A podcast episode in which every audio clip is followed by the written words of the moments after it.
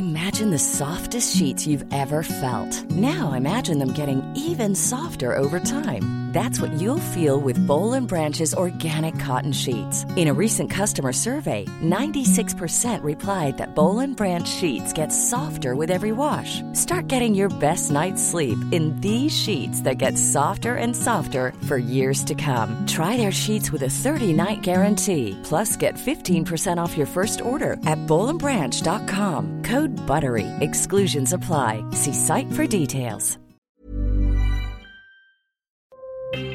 Escucha y comparte las breves del coronavirus de México y el mundo. El presidente Andrés Manuel López Obrador dio positivo a coronavirus por tercera ocasión desde que inició la pandemia. El mandatario mantiene un buen estado de salud. Eduardo Clark, director general de gobierno de la agencia digital, informó que la Ciudad de México mantiene una campaña de vacunación contra COVID-19 para adultos mayores con riesgo o personas con comorbilidad o alguna deficiencia inmunológica. Rodrigo Ibarra, epidemiólogo de la Facultad de Medicina de la UNAM, en entrevista con un diario de circulación nacional, alertó a los capitalinos sobre no dejar de utilizar el cubrebocas, sobre todo en espacios cerrados. Una investigación de la Universidad de Montreal reveló que los anticuerpos inducidos por la vacuna se reducen a los seis meses después de un esquema completo de vacunación contra COVID-19, es decir, dos dosis de una vacuna de dos dosis o una dosis de una vacuna de una sola dosis.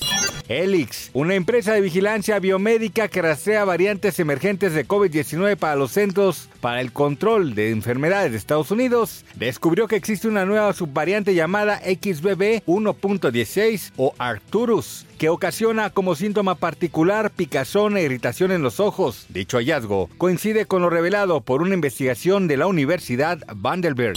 Un estudio promovido por neumólogos españoles del Hospital Clínico San Carlos de Madrid encontró que los pacientes diagnosticados con COVID-19, que también tienen un déficit de alfa-1 antitripsina, enfermedad congénita que provoca enfisema pulmonar, tienen un alto riesgo de enfermar de gravedad. Otro análisis de la Universidad de Columbia encontró que en los pacientes diagnosticados con el virus, quienes habían sufrido dolor de pecho y arritmia, el riesgo de sufrir un infarto y otras afectaciones del corazón se incrementó considerablemente.